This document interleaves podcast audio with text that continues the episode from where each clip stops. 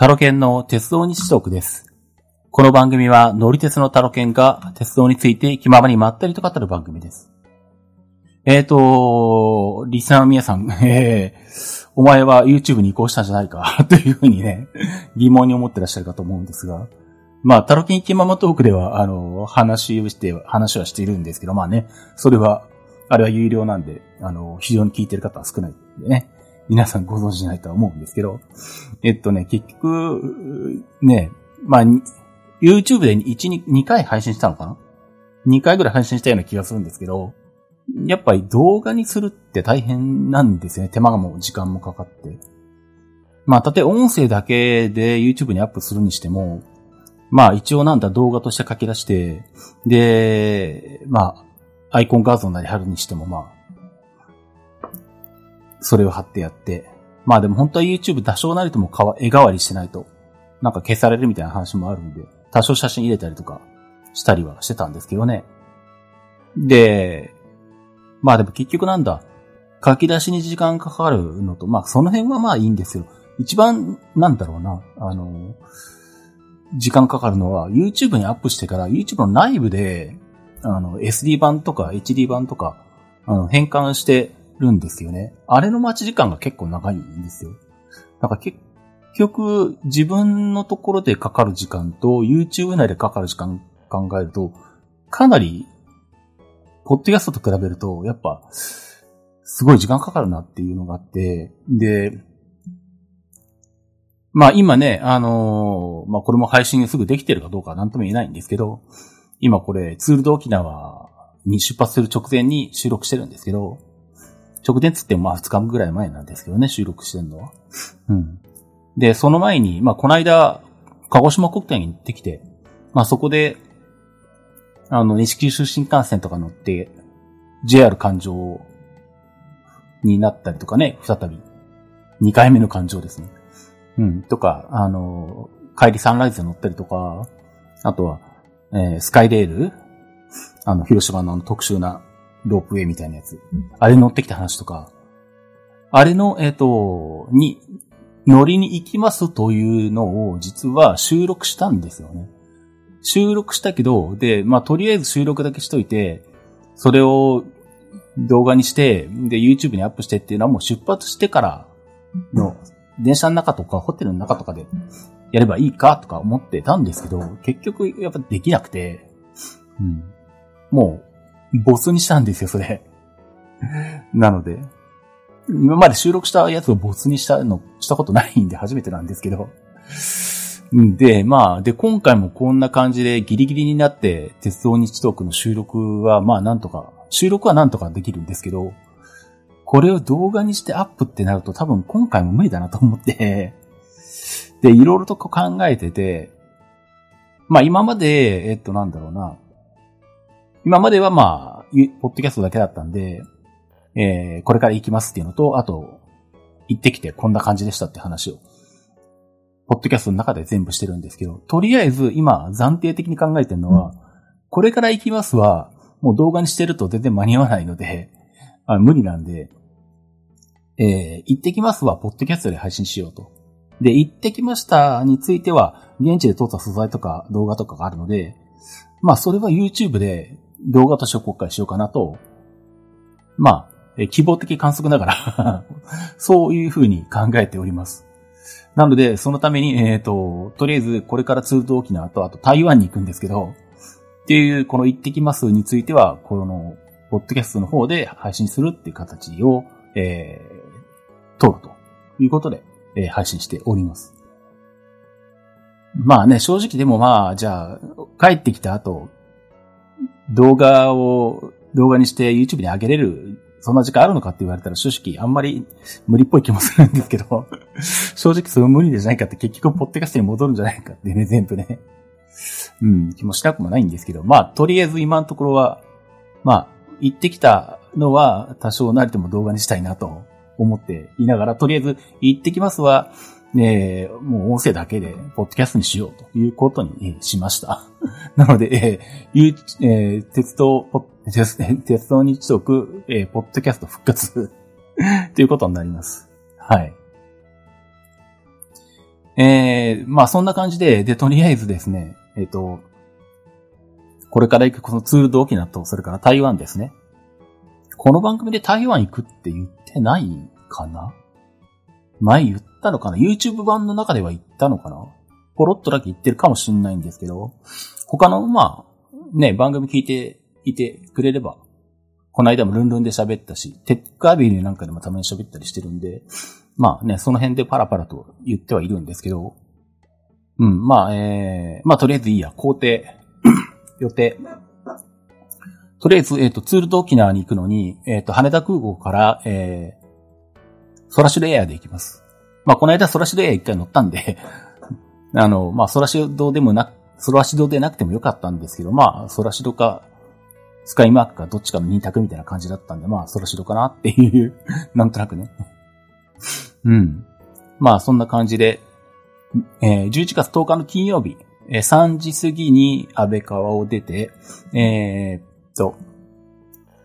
小玉で、えー、新横浜まで行くのか。で、新横浜からバスで、羽田に着いて、で、1時間ちょいのうちに、まあ、ほとんど、もう、今の羽田だと混んでるだろうし、多分、ラウンジって暇もないかもしれないけど、まあ、とりあえず、ラウンジも、ちょっと、覗いていきたいなと思いますけどね。羽田空港ってもうなんか、半年に一回ぐらい何かしら変わってる感じがあるので、たまに行っとかないと、ま、あれまたなんか変わってるぞ、みたいなことになるんで 一通り見ていきたいんですけど。うん、で、えー、羽田を18時40分に出る、えー、ソラシドエアの、えー、SNA25 便で、えー、那覇空港に21時35分着と。で、えー、ホテル宿泊と。那覇市内でホテル宿泊と。まあそこからはまあ中継なんで、まあ翌日ね、レンタカー取りに行ったりとか、みんなで車で名護に移動してとか、中継準備に入るんですけど、まあその辺はまあね、まあまたクリア時の番組の中で話も出てくると思うんで、聞いてもらえればと思うんですけどね。で、終わった後、えー、12日に中継が終わって、えー、12日のうちに那覇に戻って、那覇でホテルに泊まります。で、翌日、13日月曜日、えー、僕としては早朝に近い朝10時15分。本当に乗れるんかこれみたいな。えっとね、エヴァ航空、えー、台湾の航空会社ですね。まあ割とメジャーなんですけど、台湾の航空会社としては、エヴァ航空の113便 BR113。これで、えー、台北に着くのが10時55分。まあ、ただ時差が1時間あるんで、えー、1時間40分かかることになるのか。これで台北東園空港に着きますね。まあ、当然エヴァ航空とかの初めてなんで、まあ、その辺は楽しみなんですけど、まあ、あれですね。それよりも、海外旅行、国際線は4年ぶりとかなるのかな、多分。なんで、まあ、とりあえずパスポートは忘れないにしようっていうのはあるんですけど、荷物の中に入れるのに。で、あと、まあ、テックアベニューではちょっと言ったかな。あの、最近ね、海外に行った時に現地で、なるべくレンタカーも乗ろうっていうのもやってるんで、えー、で、台湾は国際免許じゃないんですよね、あそこは。えっ、ー、と、ジュネーブ条約か？あれには加盟してないんで、まあ、中国との関係もあるのかもしれないんですけど、で、調べたら、えっ、ー、と、なんか、なんだろうな。免許の翻訳書？なまあ、書面名を忘れたんですけど、要はなんか書類が、専用の書類があって、それを、まあ、JAF とかだったらオンライン発行できるんですね。うん。なんか JAF ってそういうこともやってるらしいんですけど、免許関係のことも。うん。で、まあ、それ実はもう取ってあって、うん。その書類も A4 の2枚の紙それを持っていくと、まあ、日本の免許と合わせて免許として使えると。免許として携帯するのに A4 の紙なのかよっていう もうちょっと持ちやすい大きさにしてくれやって思うんですけどね。まあ、しょうがないんで持ってくんですけど、それを。その辺とかね、あのー、航空会社のチケットとか、ああいうのはね、もう全部オンラインだから当然、物として用意するものは何もないんですけどね。まあ、あとは、何がいるんだ？その辺を思い出しながら 荷物をね、あの、まとめて えー、中継用のと、台湾用のと、うん。まあ、あと、場合によっては、中継が終わった後、宅急便で、うちに送り返すかとかね。でも帰ってくるまでの期間が長いから、まあ、あ、でもあれか。着備指定を1週間後とかにしときゃいいのか。まあ、できなくはないかな。まあ、ちょっとその辺もね、荷物の兼ね合いで。あの、まあ、沖縄はこの時期でも晴れたら結構日差し強いんで、日焼け止めとかね、あの、持っていきたいんですけど、日焼け止めはでもチューブだからいいか。そうか。虫除けはいらないか、そこは。そうか。虫除けがスプレーだから、虫除けだとスプレーがあると、必要ないのにスプレーを海外に持ってくなんかめんどくさいので、あの、どこに入れなきゃいけないとか、ああいうのを考えなきゃいけなくなりますからね。うん。預け入り荷物できるできないとか。そうか。まあ、虫除けを置いとけば、うん、そうか。日焼け止めだけだったら持ってってもいいのか。大きさそんなに大きくないんで。まあ、その辺もちょっと考えなきゃいけないんですけど、考え考え多分やることになるんで、まだ荷造りしてないんですけど、明日の夜にはするんですけどね。うん。明日の夜っていうのは9日木曜日の夜なんですけど。うん。まあ、そんな感じで、えー、台湾に行くと。で、まあ、そんな感じで用意はいろいろしてるんですけど、実は台湾に行った後の工程が全く決まっておらず、決まってんのは月曜日の午前中11時頃に台北に着くってことと、え帰りの便が11月の18日土曜日に、え台北、え東園空港を、えー、出るおこれ CA って書いてあるな。CA って正しいのか？違う気がするんだけどな。CA196 って書いてあるな。エヴァ航空じゃなかったっけ？あ、違うんだ。てっきりエヴァ航空だと思っていましたが、えー、っとね、乗るのがね、中国国際航空か。あの、上海乗り換えなんですよね、しかも。あ、そうなんだ。てっきりエヴァだと思い込んでました。今自分で作ったメモ、メモアプリに書き込んである。便名を見て。初めて気がついたっていう。もうそれぐらいね、あの、ふわっとしてるっていうか、ちゃんとしてないっていうか、あの、全然まともになんかあの、なんだろうな、緊張感ないというか。うん、ホテルは取ってないわ、あの、どうやって列車のね、台湾の鉄道の取って回るかも考えてないかとか、あの、まあ、ちょっとまあ、その辺、あんまり自分に余裕がないのもあるんですけど、いろんなことで。うん、あの、まあ、その辺の詳しいことは、まあ、てえっとなんだ、タロケンキーママトーク聞いていらっしゃる方は、あの、僕の最近の生活サイクルのこととかその辺のことも喋ってるんでわかると思うんですけどね。まあ、興味があれば、お試しで、えーえー、聞けるんで、聞いてもらえればと思うんですけど。えー、なので、えっ、ー、と、僕は11月18日の午後10、えー、午後3時発15時発、えー、台北空港を出る中国国際空港に乗るんだそうです で、上海に、えー、っと、17時に着いて、ここは時差ないのか？中国と台湾は。ないのかもな。なければ2時間。2時間5分って書いてあるんで、ないんですね。で、日本と、じゃあ日本と中国で1時間時差があるのか。とりあえず上海空港を2時間5分待ち時間があって、で、そっから先はアナの関空行き、NH976 便。で、関空に22時着。まあ、その時間だと当然その日のうちに静岡に帰ってくることできないので、で、まあ、当然、あのー、ね、帰国の手続きとかでも時間かかるだろうから、もう、えっ、ー、と、泉佐野にホテルを取ってあります。なんで、泉佐野に移動してホテルに泊まると。一応関空最終の何回が、えー、11時55分だから、まあ、これには間に合ってくれと思ってるんですよね まあ、遅れたら最悪タクシーで、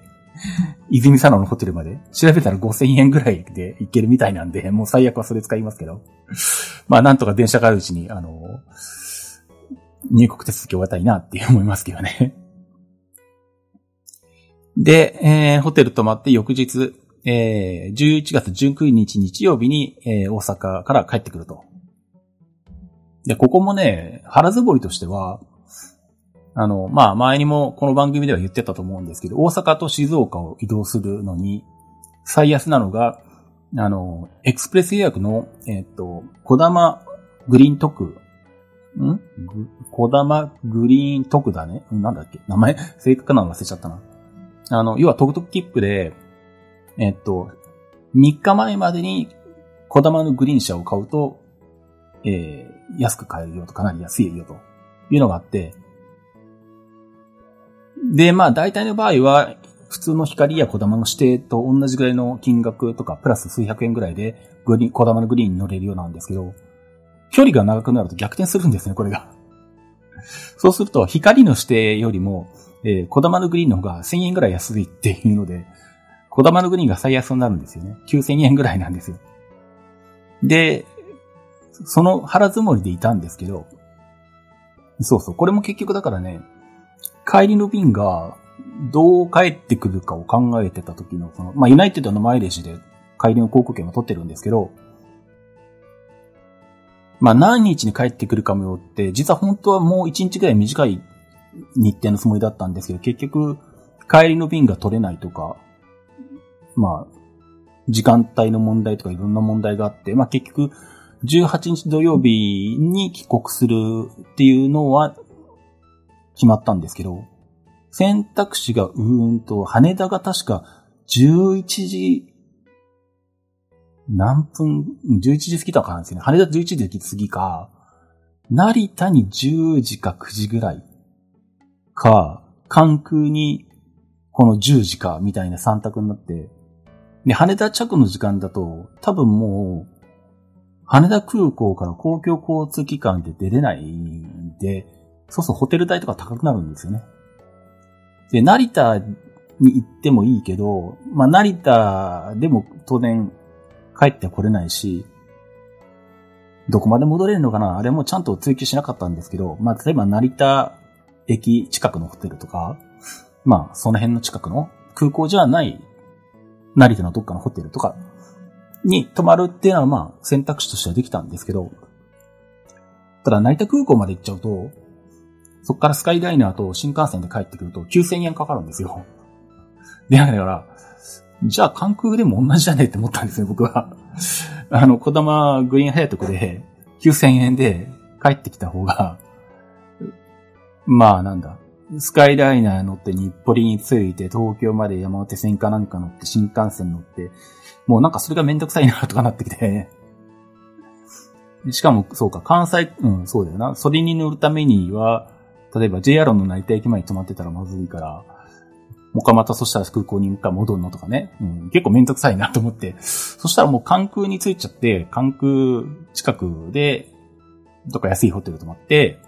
で、今翌日は新幹線のこだまでずっと、まあ時間はかかるけどずっと乗ってればグリーン車だしいいかと思って、その腹積もりで関空で撮ったんですよね。で、まあ、もうそろそろ一週間ぐらい、二週間か、帰りの分だから。二週間前ぐらいになって、さあじゃあ帰りのこだまも押さえとくかと思ってちゃんと時間とか、どれぐらいになるか、ホテルのチェックアウト時間とかいろいろ考えて、泉佐野から新大阪まで移動も考えて、で、撮ろうかと思ってよ、エクスプレス予約の画面見たら、まあ、小玉、新大阪から東京に向かう小玉って1時間1本しかないので、まあ、それを見ていくんですけど、そしたらグリーンハヤトクの欄がもう売り切れになってて、全列車、まあ、その全列車っていうかなんだ、僕が乗ろうと思ってる列車も売り切れで、その次の1時間後のも売り切れで、その次の1時間後も売り切れでっていう感じで、ダメじゃんっていうことになって、で、まあひょっとしたらもうこれだけお客さんいるからもうなんかその値段で売るのは、かなり枚数減らしてるとか、下手したら最初からもう売ってないとかいう可能性もなくはないんですけど、あれは。ね、席数は変動するっていう前提になってるんで、文句は言えないんですよね。で、じゃあしょうがないから1000円高いけど、もう光の指定で、早く早く帰ってくるかと思って、今度じゃあ光の指定席を見たんですけど、まあ席はあるけど、めちゃ混んでるんですよ。もうまず、二人掛け側の D 席、E 席側の窓側は全滅。三人掛けの ABC もかなり埋まってる。まあ A 席だったら取れなくはないけど、なんだ、何号車かなんかもう全席埋まってるとかはなんじゃこれと思ったんですけど、もうう、混み方が半端なくて。で、この分だと多分出発までには本当に全席埋まるから B 席も A 席取ったとして B 席来るよなって思って、なんかそれもなんかもう、うーんって思い出始めて、で、もう思ったのが、そんなんだ、新大阪、静岡間を、例えば隣の席に B 席でも、あの、ね、隣の席にいる状態で乗ってるのは、ちょっと長いから嫌だなと。まあでも名古屋、静岡ぐらいだったらそれの状態になってもまあ我慢できるかとか、あと、最悪名古屋始発の小玉だったらいけるかとか。っていうのがあるので、っていうのと、近鉄の火の鳥まだ乗ってないよなっていうのが頭に浮かんできて、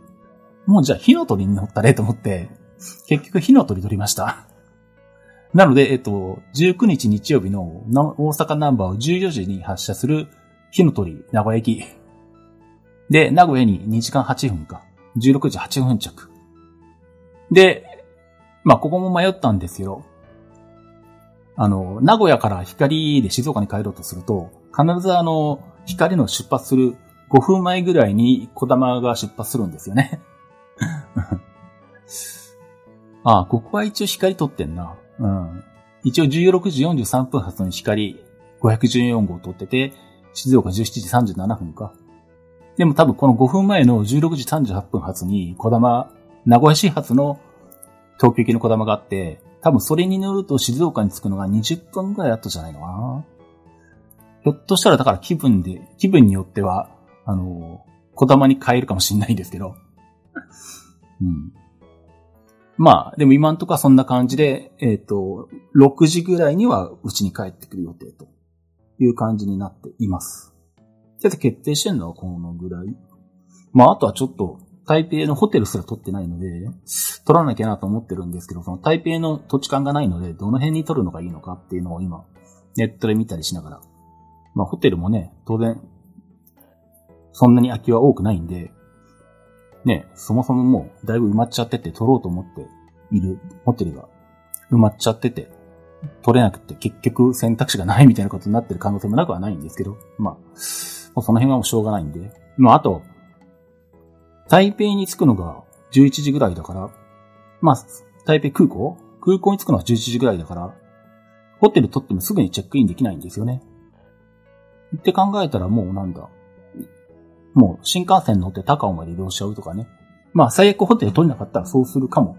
しれない。そうすると逆にちょうどチェックインできる時間ぐらいになるかなっていうところもあるので、まあその辺はちょっとまたホテルの空き具合とかいろんなものを調べて考えようかなと思ってるんですけど、一応、これ、えー、っと、帰国する日を除いて5日間あるので、現地で。で、調べたら、えっと、切符なんですけどね、台湾の鉄道の。まあ、いろんなパターンがあるんですけど、えっと、台湾は、えっと、在来線と新幹線が別の会社になってるんですね。で、新幹線は台湾高鉄っていう台湾高速鉄道。で、在来線はなんだっけ台湾鉄道だったかな忘れちゃったけど。で、一応、在来線の方に5日間乗り放題、プラス5日間のうちチョイスした2日間新幹線の方に乗り放題。で、日本円換算で1万6千円ぐらいっていうのがあって、まあそれ買おうかなって思ってはいるんですけどね。ただその、結構ね、普通に買っても安いんですよ、台湾の鉄道って。確か、台北高尾新幹線で2800円か2400円とかそんなもんじゃなかったかな。だから、果たしてフリー切符これ安いのかどうかはもうそれも結局ちょっとなんだろう。トータル、まあ全線は乗れるかどうかわかんないけど、少なくともこうね、台湾の海に沿って東側と西側とぐるっと一周する形で在来線が走ってて、なおかつ、えっと、西側の海沿いは新幹線が並行してって感じなんで、それ全部乗ってきたとして普通に切符買ったらいくらになるのかっていうのと、フリー切符とのその、まあ、どっちが得なのかですよね。まあ、あとはそのなんだ、在来線の方にもいわゆる特急的なやつとかあるんで、まあその辺が、フリー切符だとまあ、えー、1万6000円のやつだと、特急急行の類も全部乗り放題か。うん。なので、まあそれと合わせてね、ちょっとざっくり、普通に買った場合、いくらになるのか。っていうのと比較して、まあそのフリーキップ的なやつを使うかどうするか。も、まあそれも本当に決めなきゃいけないっていうか考えなきゃいけないんですけど、それもなんかちゃんとできてないっていうね。うん。まあね、そんな感じなんで、全然こうバタバタな感じなんですけど。まあでもまあね、こうやってね、いろんなところで、あの、台湾行く行くと言って、周りの人にも、あの、一部言ってたりしてるんですけど、多分、あの、まあ、もともとね、予感はあったんですけど、多分こうやって周りの人に宣言してチケット取ってとかやってないと、もうなんとなくあの気持ち的に、やっぱりいいやってなってそんな気がしてたんですよね。なんでまあ、まあ、あらかじめ、あの、もう周りに言っておいて、あの、弾けない状態を作っときたいのは正解かなと。やっぱあれですね。うん。やっぱ、年齢が上がってくるとね、海外行くのはね、うん、気持ち的な、あの、モチベーションを上げていかないとっていうか、うん、簡単にはいけないよねってとこありますよね。うん。コロナ前、一番最後あれだ、ベトナムが2019年だったのかなあれが最後。うん。ああの頃は本当にもう、ポッと思いつきでパッといける感じ。まあ毎年それまで行ってたのもありますけどね。うん。まあ、それがやっぱり年齢とともにそんな感じでは動けなかったりとか。あと、この間やっぱな、思ったのはサンライズの伸び伸び座席で、クラシックから帰ってきたんですけど、まあ1時間遅れたのもあるけれど、伸び伸び座席でずっとこう寝転がってね、乗ってるわけなんですけど、まあ今ちょっとその睡眠サイクルが狂ってるからっていうのもあるんだけど、車内で眠くなるんだけど眠れないっていうのがあって、で、まあ割とあれ、ね、一応シーツとかあるけど、ほぼ、まあ板間にカーペット。で、シーツ引けばまあ、その分若干柔らかいけど、枕の類というかね、そういうのがないので、まあ僕は、シーツを、まあ、畳んで枕代わりみたいな感じにしてるんですけど、まあ正直そんなにそのなんだろうな、サンライズ乗るまでは盛り上がりあって、おーみたいなところがあったりするんですけど、やっぱなんだろう。もう乗ってる時間長すぎるなっていう新幹線のスピード感に慣れてしまうと、うん、もうちょっとやっぱ早い方がいいなって 思っちゃうんですよね。サンライズ。まあ、個室、ソロとか、あの辺撮ってたらもうちょっとそうでもないのかな。ただま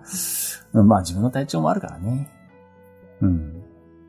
逆に、ね、疲れてて眠いんだったらちょっとお酒飲んで、バタンと寝れればそれはそれでいいんだけど、今はそういうのができないし。まあそもそも普段だったら、まあ今ちょっとおかしいんですけどね、通常のリズムだったら、まあ予定では5時ぐらいに家に帰ってくるはずだったんで、と、そうすると普通の生活してても5時ぐらいで寝るとかだから、普段の生活と変わんない感じでいけるから帰ってきてから寝ればいいか、とか思って。まあそれでその、本来もともと鹿児島国体の帰りは本当は福岡空港から FDA を取ってたんですけど、まあそいつをキャンセルして、えっ、と、サンライズが取れたんでね、サンライズに乗ってきたんですけど、まあ、まあ、これはあれかな。これは YouTube でもネタにはなんないかな。まあ、結果的にね、あの、良かったんですけどね。サンライズにしといて実は。あの、寝過ごして、広島のホテルで。うん。なんで、あの、予定通り、えー、の時間に起きれなかったんで、もしあれを、福島、えっ、ー、と、広島空港、じゃないわ、えっ、ー、と、広島から福岡空港までもともと取ってある飛行機に間に合うように帰るっていう予定を組んでたら、スカイレールサービスに乗れてないんで、うん。あの、で、サンライズは、まあ、倉敷を10時台に出発するから、まあ、時間余るぐらいなんですよね。うん。なんで、サンライズにしてたから、寝坊しても、スカイレールサービス、まあ、今回ね、わざわざ九州の帰りに広島に行ったのはそれが最大の理由なんですけど、来年の春に配信になるので、どっちみち一回は行かなきゃいけないんで、後からまた改めて行くんだったらもう、九州に行ったついでに行った方がいいかと思ってね。組み合わせちゃったんですけどね。うん。まあそんな感じで、まあそんなこともあったんですけど。まあなかなか、あのー、体調が覚えようにいかないと、なかなか旅行もすんなり行けないし、本来だったら楽しいはずのこういうね、手前で予定を立てる、乗り継ぎの予定を立てるのが、本来だったら楽しいはずなんだけど、まあそれも、あまり進んでないっていうね。うん、まあそんな感じなので、まあちょっとどうなるか、まあもしくは、なんだろうな。まあ、ね、大学生の頃まで遡ればそもそもヨーロッパに行くのに、ホテルも取ってなくて現地で取ってたみたいなこともやってたんで、極論すれば最初の2泊ぐらいだけホテル取ってて、取ってあって、あとはもうなんか現地に着いてから取ってもいいかぐらいの感じはなくはないんですけどね。うん。なんでまあ、そういう意味ではまあね。でまあそんなにそのなんだ、日程詰め詰めで全部乗り潰してこようというほどの強いモチベーションを持ってるわけもなく、まあとりあえず、えっと海外旅行を復活させるリハビリ的なもん、自分として、気持ちとして、それまでね、コロナ前までは毎年どっかに行ってたんで、とりあえずあの、どっか手近で行きやすいところから、あの、リハビリしないと、この年になって、その、気持ちがついてしまうと多分、海外旅行しなくなるんじゃないかなっていうのがあって。うん。とりあえずどっか行っとこうと。で、まあね、沖縄に行って、沖縄那覇から、えっ、ー、と、台北はマイレージだとすごい安いんですよね。あの、日本、本国、日本国、日本っていうかなんだろうな、本州に戻ってくるのにかかるのと同じマイル数で台北に飛べるんですよ。っていうことに気がついたんで、台北に行くことにしたんですけど。うん。まあなんだ。まあそんな感じなので、まあとりあえず、えっ、ー、と、まずは行くっていうこと。うん。えー、で、台湾にたどり着くのが目標みたいな感じです、今回は。もうあとはもう最悪あのなんだ、あの、もう丸一日ホテルで寝ててもいいかっていう まあ実際あのなんで、あれなんですよね。結構やってるんで、大学の頃でも。なんだ。ヨーロッパ回ってて、バルセロナに行って、当時はまあデジタル書籍とかないんで、紙のね、文庫本を持ってたりしたんですけど、あの、バルセロナにいるのに、あの、全く外に出ないんで、一日中あの、ホテルの中で本読んで過ごすとかね。そんなこともやってたんで、まあ別にそんななってもいいかっていうのもあるんで。まあ、とりあえずは台湾に行くってことと、あとね、台湾、まあ初めてなんですけど、まあ、どんな様子なのかとかね。うん。都市部の発達具合とか、日本と比べてどうなのかとか、まあいろんな部分は見ておきたいなっていうのもあるので、まあそんな感じで行ってきます。はい。なのでまあ SNS ね、X とか、Facebook とか、インスタとか、あの辺には、まあ、えー、そういう写真がパラパラと載ることになると思いますし、向こうで動画アップはするか、ショートだったら上げれるが、まあ、なんかあったら上げるかもしれないんですけど、まあその辺はもしよければ SNS の方を見ていっていただければというところですね。はい。まあ、ということで、えー、お届けしました鉄道日特でした。それではまた。